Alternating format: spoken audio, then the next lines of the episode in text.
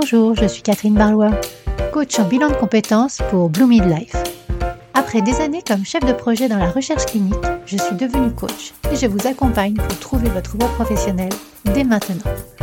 Bienvenue dans ce podcast où je partage avec vous, seul ou avec mes invités, des conseils, des expériences, du coaching dans la bonne humeur. Alors, on est parti pour l'épisode du jour. Hello Christine, how are you? Hello. How are you today? It's Time to I am well. First time for me to speak in English for my podcast and with you as guest. It's good for me to have you with me uh, as we met two years ago, three years ago. I don't remember. A long time ago.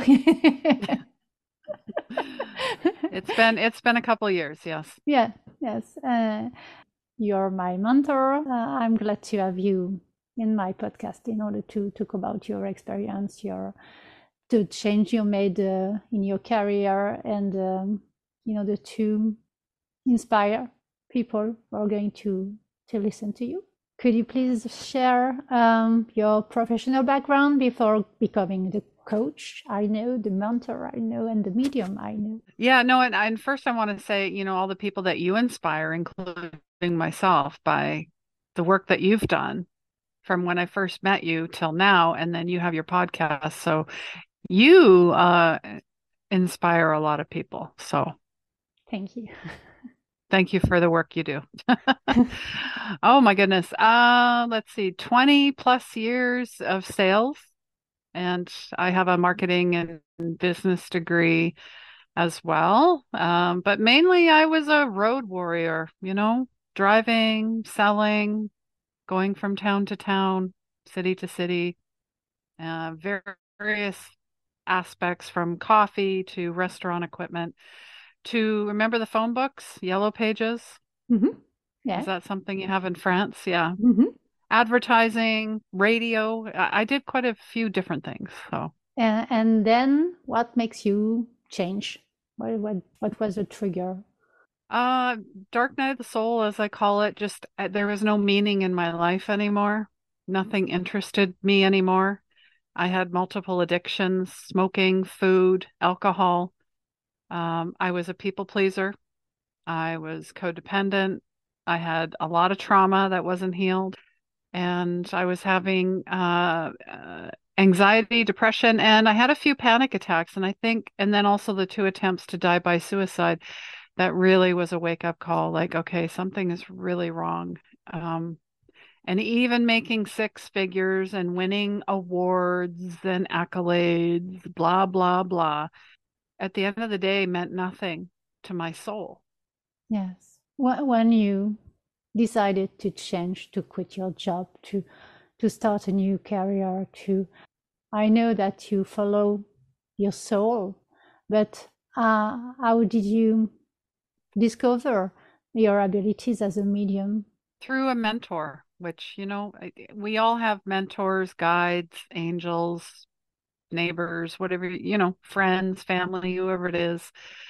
Um, and I, and the spirit, you know, definitely put the video in front of me for me to watch. There was no, it was a synchronicity. And her energy, and she was talking about her, pretty much, she was talking about me, but it was her saying that your anxiety and depression are highly linked to you not living your soul's purpose, not living from your intu- your intuitive gifts, something that we all have. But, you know, when you're an empath, you're highly sensitive, you shut it down because for you to be yourself, it's not safe.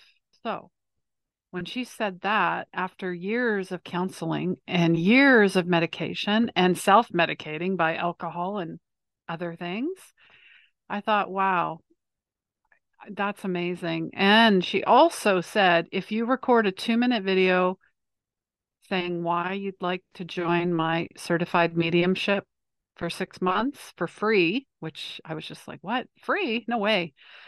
Um, that that was her gift at that time. So I I took the leap. As much as I don't want to be on camera at that time because I wanted to hide because that's where I was safe. And I know that there's a lot of people out there that are doing the same thing, not shining their light, diminishing who they are, not feeling safe to express themselves because they've been persecuted or shunned or ostracized, um, maybe even tr- like hurt, like abused, whether that was physically, emotionally, spiritually, financially. There's lots of different forms of abuse.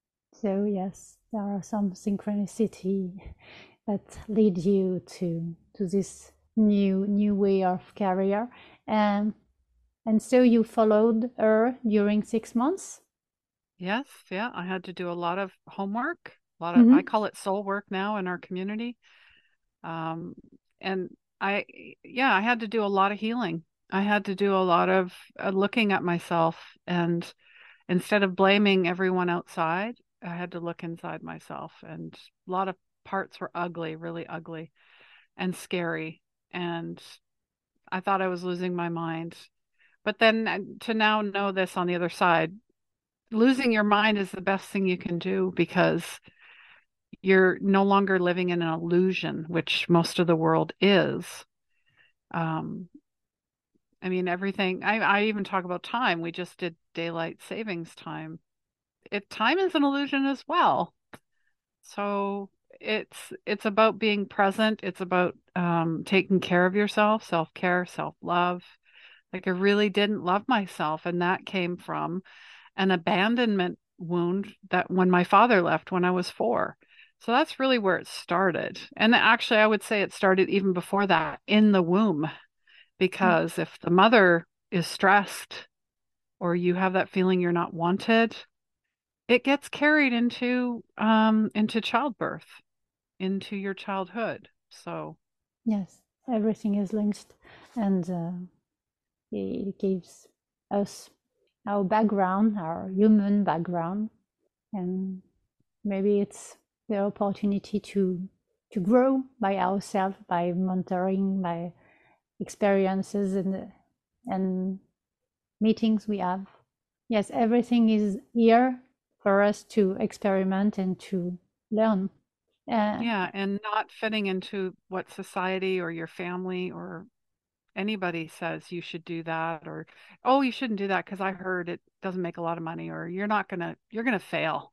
You know, people that t- say that to you, that's their own trauma and baggage. And I would laugh and just say, well, thanks, but no thanks, I'm good. And continue on and living your inspired life. And a lot of people have no idea what that means, what that looks like. It doesn't matter. The ego wants to know everything. The ego wants to destroy everything. The ego wants to keep you stuck and negative and limited.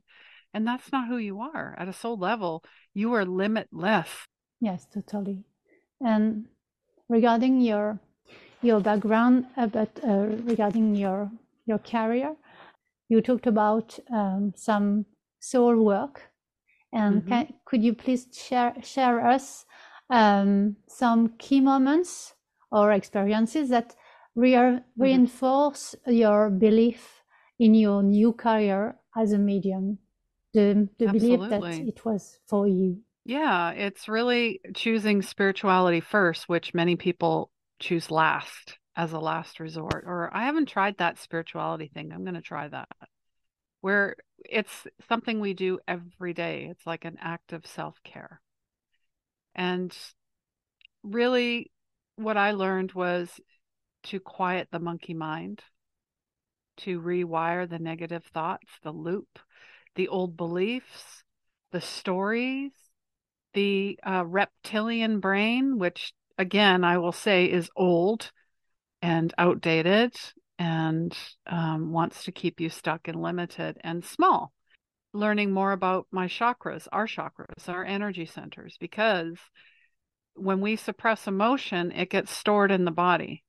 So if you're not looking at that, once you do, and I'll and I'll say this, uh, I see this a lot when people retire within two years, they have manifested some type of disease or a heart attack, or they find out they're diabetic, or they have a stroke because the body is holding on so much because they're in such fight, flight, stress mode all the time, producing mode, doing mode, that when they finally get to relax, the body's like, oh, I'm going to let go of all this stuff. And that's where we have issues and i want to say hormonal issues with with ladies as well you know perimenopause menopause. So i learned a lot about the body. I learned about uh, prayer.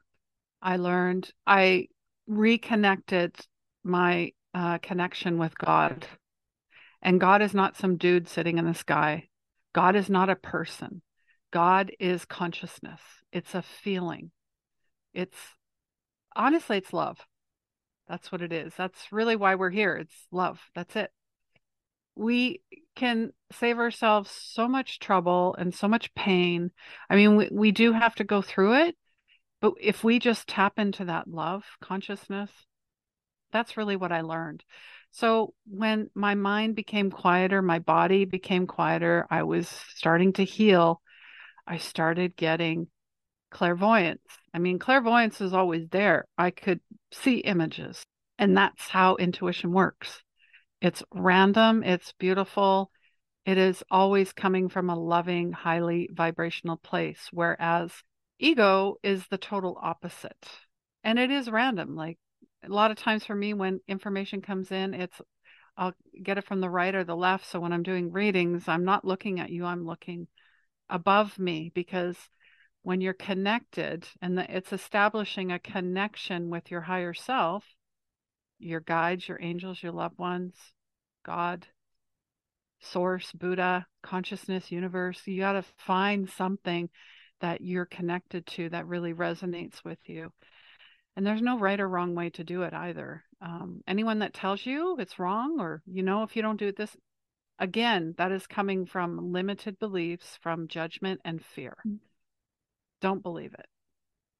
Because if it feels good here in your heart, that's all that matters. So I started getting more messages. My dreams became very prophetic. I was getting signs and symbols.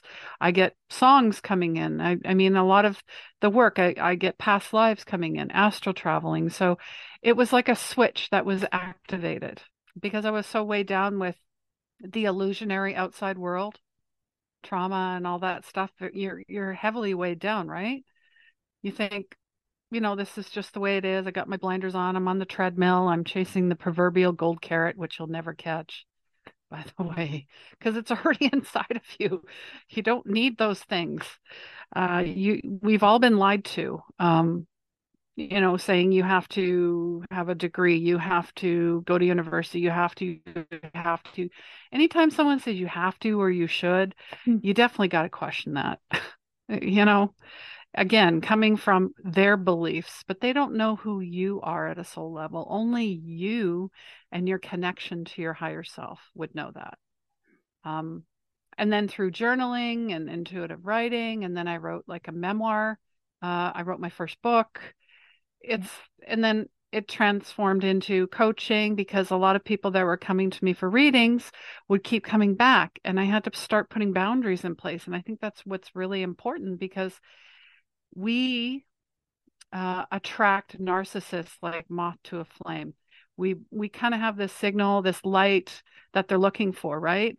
But if you be, go from being um, a victim, like being in victim consciousness, not knowing your worth, to stepping into being empowered and having boundaries, you will naturally deflect that energy, those types of people, situations. Um, but it, it takes work and it takes courage and and practice like practice rinse repeat you know? Um, i think that's the biggest eh, thing is i have certain practices i do every day um, because i know if i don't what the other side looks like. Mm. and i don't want to go there because that's not who i am and i, I don't want to look back. I will look forward and i will stay in the present moment. So that's really, you know, I'm, I'm very passionate about it. I mean, when I I had so many jobs, I honestly I'm think I had like 30 plus different jobs in my lifetime. And I couldn't figure out why. Now I know why because I had no passion. There was no passion in it. I had no passion. It was just a paycheck. So mm. that's what you got to figure out. and we all have gifts and talents and abilities. It's just a matter of tapping into what it is and who you are. And that requires, you know, some deep work, some reflective work.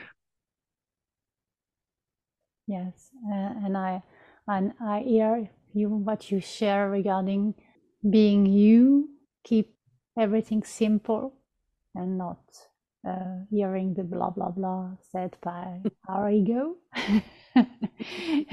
and and you are on your way, starting by being a medium, then a coach, and then now becoming a mentor for me and for others. How do you consider this this role as a mentor? I know that you are preparing an online mentorship as well. What is your vision regarding this role? I am merely a guide and I and I I think humility has got to be the biggest piece of it. I mean, I understand when I first started out and I was reading, doing, you know, getting all these messages, you start to get this, I don't even want to say ego. It's almost like another ego because you're oh so spiritual and you know all things and you're you get that God complex. I, I dare say it. It does happen because it's such an amazing high when you're doing that type of work with people and receiving messages from the other side, right? So I was reminded by Buddha, I, I do follow Buddha teachings and I do have a past life as a Buddhist. You know, uh, chop wood, carry water, student of the universe, and humility. So, um, and being a mentor is really, I say, just, I'm just guiding, I'm a light. Follow the light. You will find your own path, your own journey through your own aha moments and epiphanies that are just served to you on a platter through the experiences that I, you know, found my own. Now, not everyone, that's why I have a lot of tools as well. So you can take this, you can take that, you can kind of build your own little toolkit, spiritual toolkit.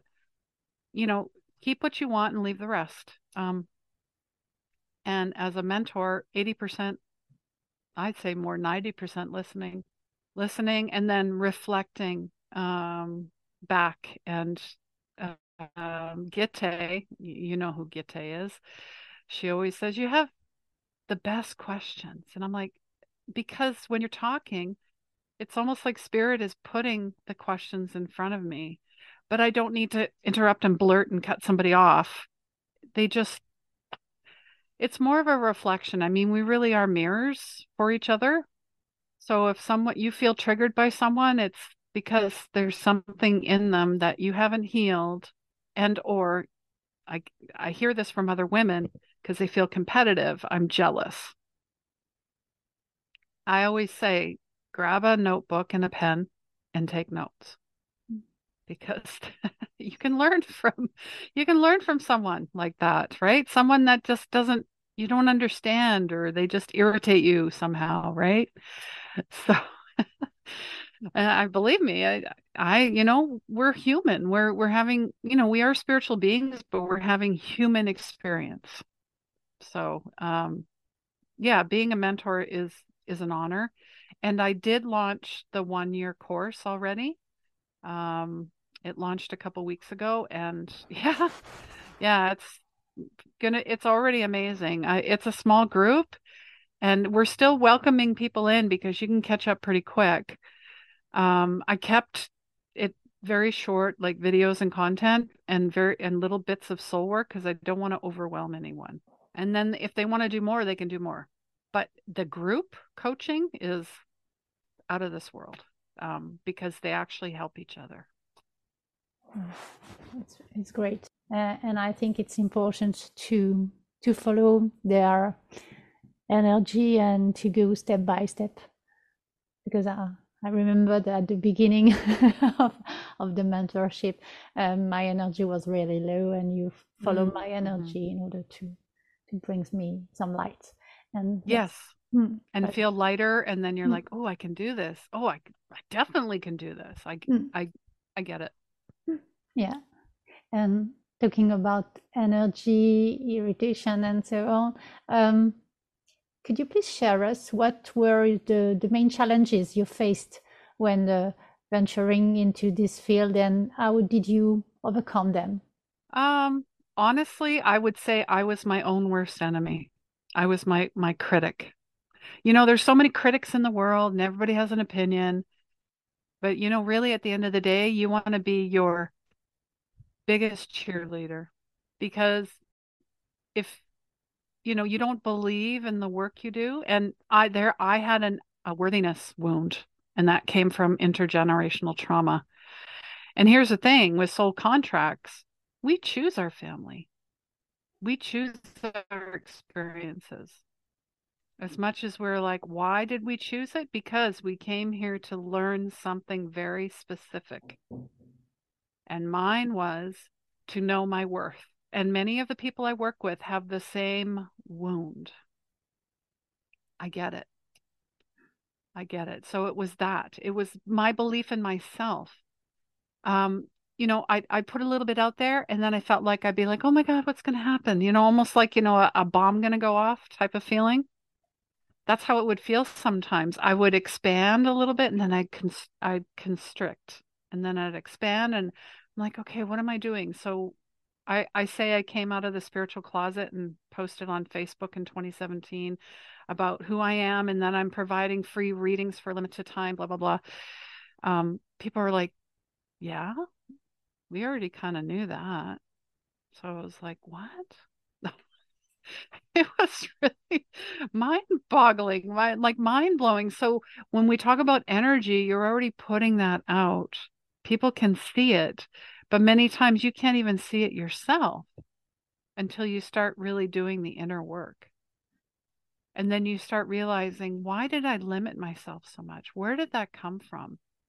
And anytime I have an idea or inspiration, I'm going to do it instead of going, huh, how am I going to do that? I don't know if that's going to work. It didn't work last time. Uh, what will people think? What will people say?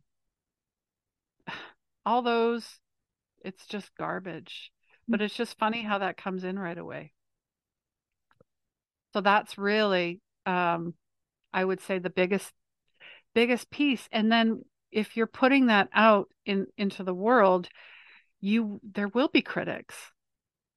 But then there we get so focused on the negative, you know, oh, they said this about me, or they gave me a bad review, or they weren't happy, whatever that was, right? We tend to, and that's that reptilian brain where we're Teflon for bad, or uh, sorry, not Teflon for good and Velcro for bad, where it should be the other way around, like water off a duck's back, just let it go. Because that might be one person out of a hundred that is negative. The other 99 absolutely, you know, think you're fabulous and you've helped them and they love you, whatever it happens to be, right? So it's, um, but it's also that we have to be careful the need for approval, outside approval all the time. It's, we're the inner authority. We, mm-hmm. we already are perfect. We already are beautiful. We already are abundant. But we have to know it in, intrinsically through every fiber of our being that we are. And that takes work. Yes. And then there will be people that um, will test you. I mean, they're going to be, um, you know, you might attract some dark energy. It it happens. It's what you do with it. Yes, giving some lights, putting some boundaries. Yep. Um, mm and then also having practices like the meditation the prayer mm-hmm. putting yourself in those bubbles you want to say it's a bubble or clearing your auric field i mean those are all things that i learned opening your chakras closing your chakras setting the table up for spirit so when you get information you know that you know that you know that's that little joke about intuition you knew that you knew that you know that you know that you already know that's what intuition is. it's a gut feeling. So we gotta gotta really check our guts. Like eh, a lot of people get it in their solar plexus, eh, but what happens is they're like, oh, maybe it's just me. I- I'm going to give this person a chance, and then you find out, or or spirit was wanting you to drive this way instead of that way, and you end up in this, you know, this big traffic jam, or there's a big accident. You know, there's reasons why things pop up. Are we paying attention though? Are we really listening? Are we really sitting and going, oh, okay, I'm feeling something. Hmm. Maybe I'm just going to, you know, back off a little bit. or Yeah. where is this coming from? Is it my fear? Or am I really being warned about something? So, Mm. Yes, following your intuition is is really a, a good compass. And what other values or and belief gui- guide you practice as a medium or and mentor? Um, uh, I know that you have a, an optimistic p- point of view and and you you have uh, overcome the, the challenges and what makes you strong when you're practicing your your job taking care of myself, you know, what what you feed your mind, you know, is it the news? Because the news is, you know, as Michael Beckwith would say, never evolving with spirit.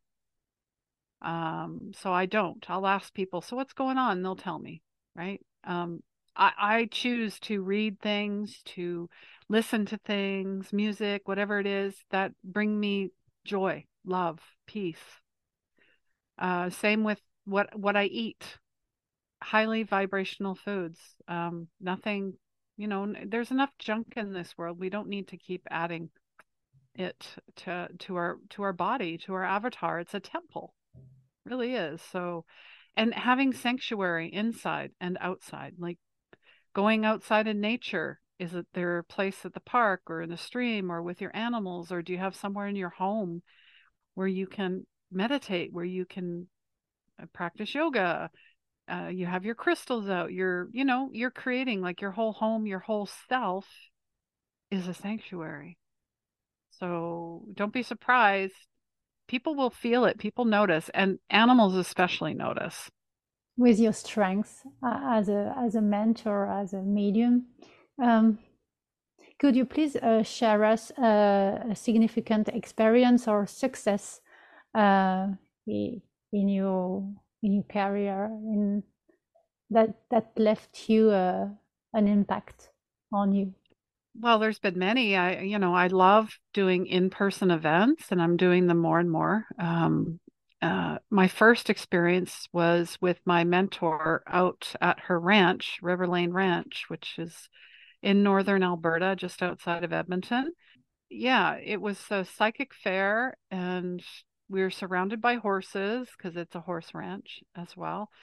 And I met so many amazing people. Um, listening to their stories or and reflecting information from their loved ones about who they are at a soul level, all of that, all those insights is something I carry near and dear to my heart as very sacred work.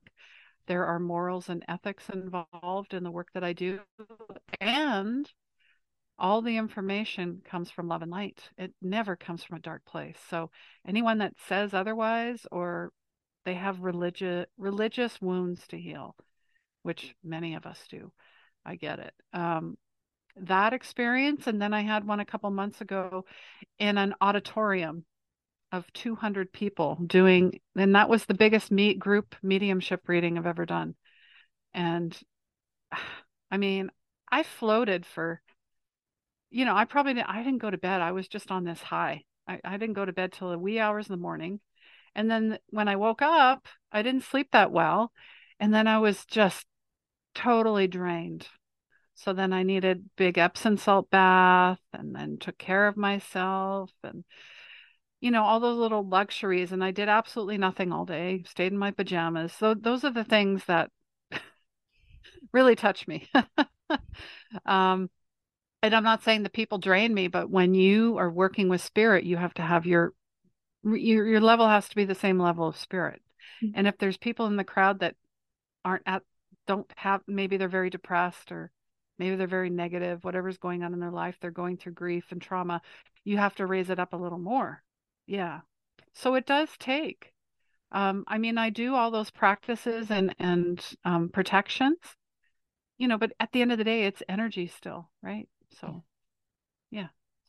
yes and and regarding this um, how do you manage the the, the work life balance uh, especially when you have um, sometimes overwhelming demands as a medium? Well, I get that. I, you know, you're you're you're a burnout coach and that's exactly what I experienced in 2017. And when you have such a big generous heart, it's really hard not to overdo it. And I catch myself quicker and quicker now. In fact, I do very limited one-on-one readings now. And I price them high. Mm-hmm. So for that very reason, because I prefer I mean, this is just an evolution, and and we're all evolving and changing. I I thought, oh gosh, I'm just going to be a medium forever, but I started noticing that I've when even when I was in sales, I was helping people. I was making them feel better. I was solving their problems. I was making real connections. And that's what I really enjoyed. So yeah, the mediumship work is great, but now I want to teach people how to do it themselves and not always needing to go for a reading. I mean, they're fun, but I only read people once a year. I don't do multiple readings a year because then it becomes an addiction. It becomes a crutch, mm, right? Yeah. And I don't want to do that. I won't. Maybe someone else will take your money, but I won't. So that's where the balance is coming in. Shifting everything more into group because I can help more people, whether it's a group mediumship reading it's a group event, it's a group workshop, it's a group course, right? That's that's what I learned because I remember I would do four readings a day. And now looking back, I'm like, there's no way. I right now I do uh two a week and that's even then I'm like, oh, I might maybe just bring it down to one because I love podcasts, you know, being a guest on other people's shows or having my own or doing the creative, fun stuff, helping people, guiding people towards their best versions of themselves. That's what I love. That's really what I found out through my journey. There are some uh, advice and uh, in what you share, there are some important uh, advice as a yes setting boundaries and and, and becoming uh, more confident and also uh, be aware of our energy and not yeah. uh, wasting it because we our mission is to help and to be a, a light for others and what would be other um, advice you could give to someone considering a career change as a medium? Well, whether it's a medium or you're an intuitive, a healer, a channeler, I mean, there's so many, a tarot card reader, uh, you know, working with animals, or you just want to really develop your intuition, I'd say go for it. Be open to everything, attached to nothing, be inspired. Just start looking around. Just go on YouTube. There's so many people offering um, courses, uh, workshops, um, you know, whatever it happens, mentorships, and go with the person that, you know, really right away you'll know. And when you work with energy, you'll know within a few seconds if that person's for you or that person's not for you. And if you're not sure, then schedule a meeting with the person. And, you know, most people, even including myself, I offer a donation based. It goes towards Second Chance Animal Rescue, um, a, a call, whether it's a Zoom call or a phone call. Then we can know if we're meeting at the same point. Because I get it. People want, people, a lot of people don't know what they want. They just don't want to feel the way they feel anymore. Right. And I, my big scary promise is something I learned from another mentor he says, if whatever you're doing doesn't scare you, your dream, what you're doing is not big enough. I was like, yeah, you're right. Because I was like, oh, being a medium is pretty comfortable. Mm, I think I could do that. And then just do whatever. And then I was like, but I kept hitting a wall. And I'm like, no, new level. You need to go up. You need to expand. You, you're here for a reason uh, and you haven't i mean you've you're hitting touch points but the ultimate is to know that i don't need anything outside of myself other than who i am i'm beautiful i'm worthy right? Um, so I say go for it. Go to those uh, sound bath classes. Um, experiment with flowers and essential oils and and have more fun and be more childlike. Let's not forget that. Um, and if you have trouble with your inner child, reparent your inner child. I mean, I do touch on that quite a bit in the work that I do because that's what I see in a lot of people, especially women. We were suppressed, we were shut down, we were told to stay in the kitchen, you know, stuff, all that garbage, right? And and unfortunately that came from our parents and they didn't know any better. So we got to remember to forgive them and then forgive ourselves too and have some compassion and kindness. I think that's the biggest piece. So just you, maybe you're like I want to be a medium, but then you get into it and you're like, "No, I'm feeling more drawn to do Reiki, like be a healing practitioner." Or I'm more drawn to work with kids or animals. Then go for it. I mean, it's just a gateway. And then just be open and go and ask like is this the right place for me? Or is this the right or bring me more show me more. I'm not sure what path to go. So put things in front of me make it so obvious that i can't step over it.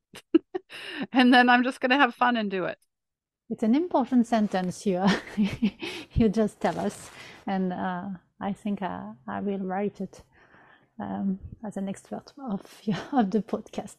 Um, and talking about uh, the, the evolution you're, you're going to, to do regarding mentoring some groups, um, you have just uh, talked about uh, the, the fact that you wrote a book. Um, how do you envision the evolution of your career in the years to come?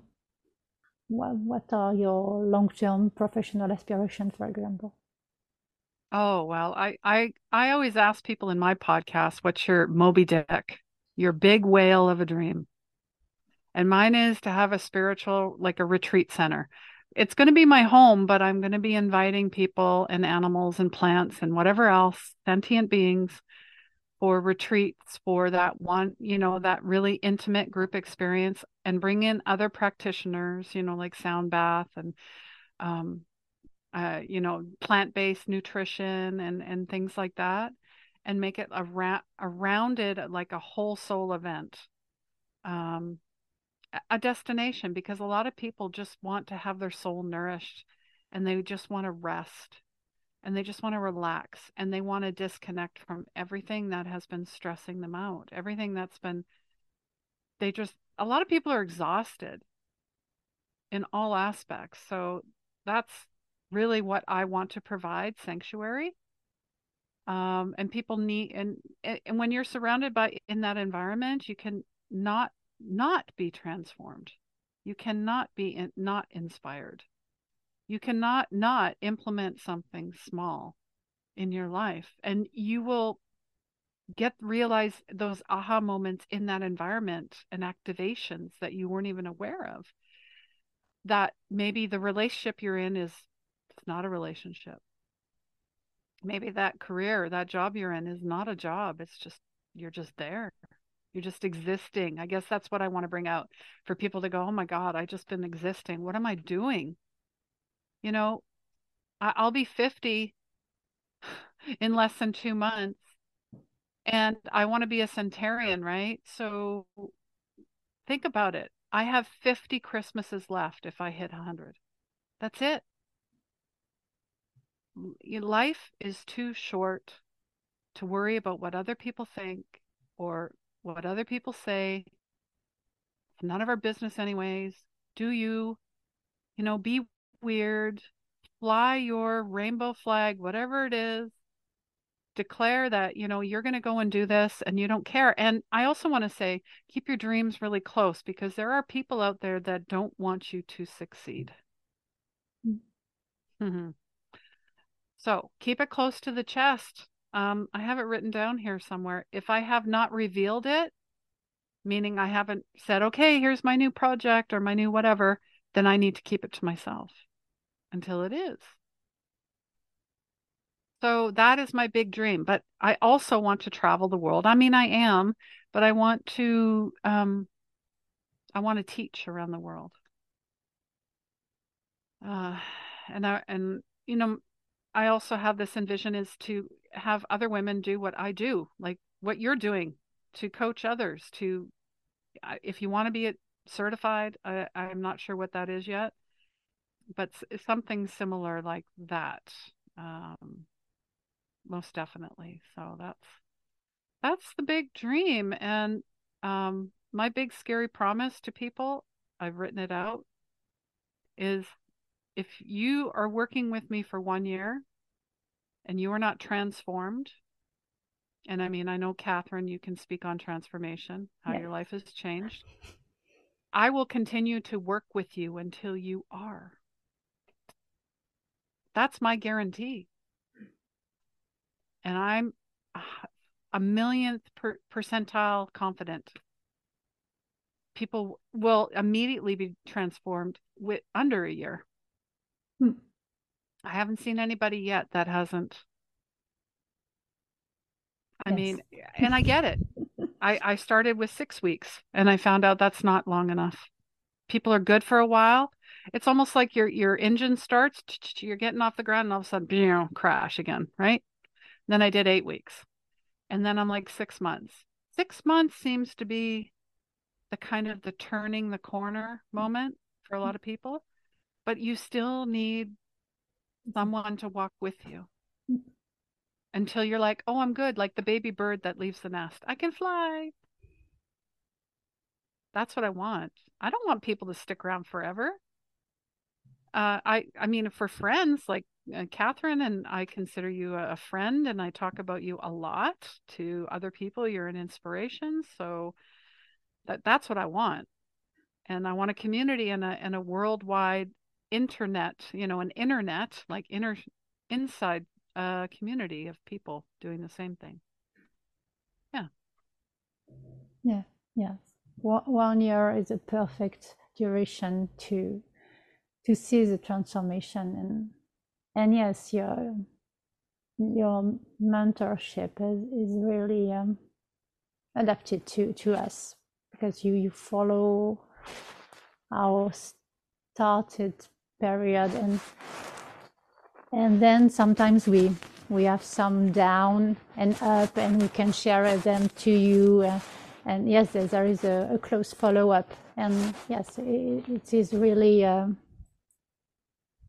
really helpful uh, and that is what I I want to to provide and what I provide to to to to my clients as well because it, it is really important to to know that we have a, an accountability partner or something um, we, we, can shoot the, the world but it is really important to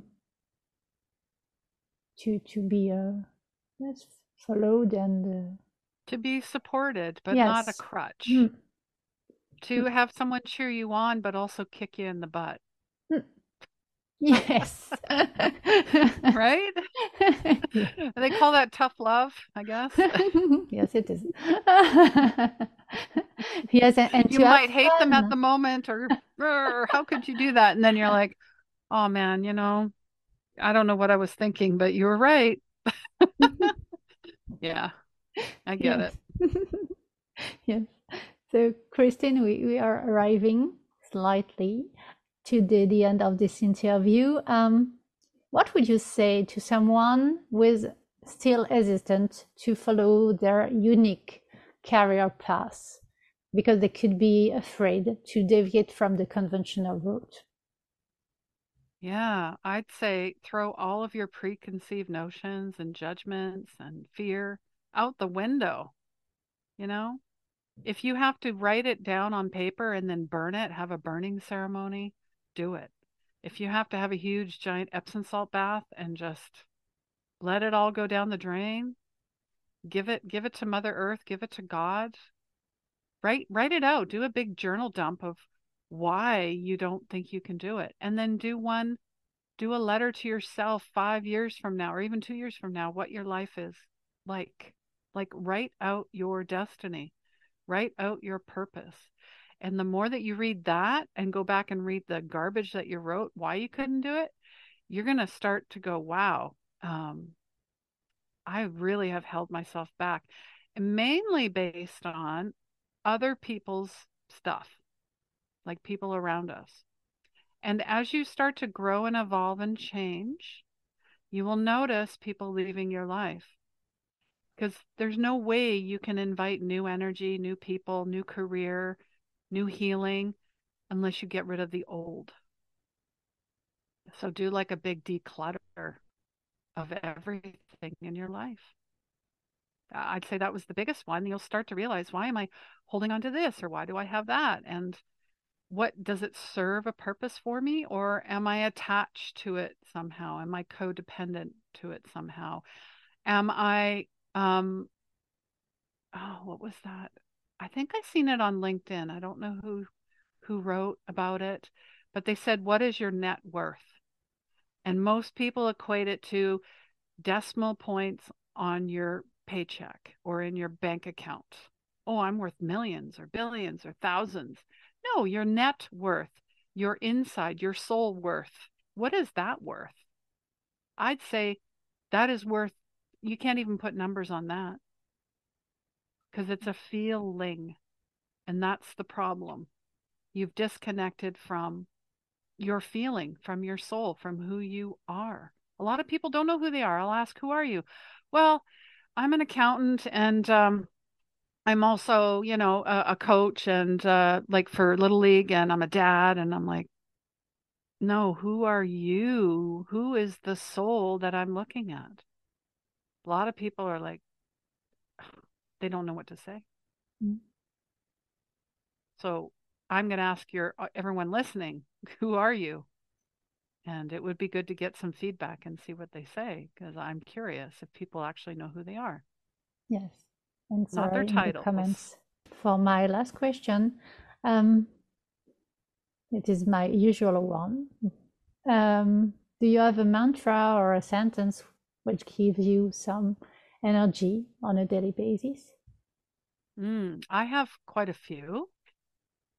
I always ask, Hey God, it's me, Christine. How may I serve today? Who may I help? Who may I, you know, what should I say? What should I not say? I think that's really important too.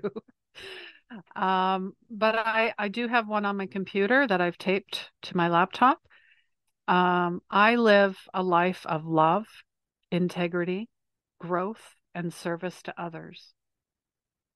That really aligns with what I do and who I am. So, yeah. Thank you very much, Christine. Thank you for everything you share us today.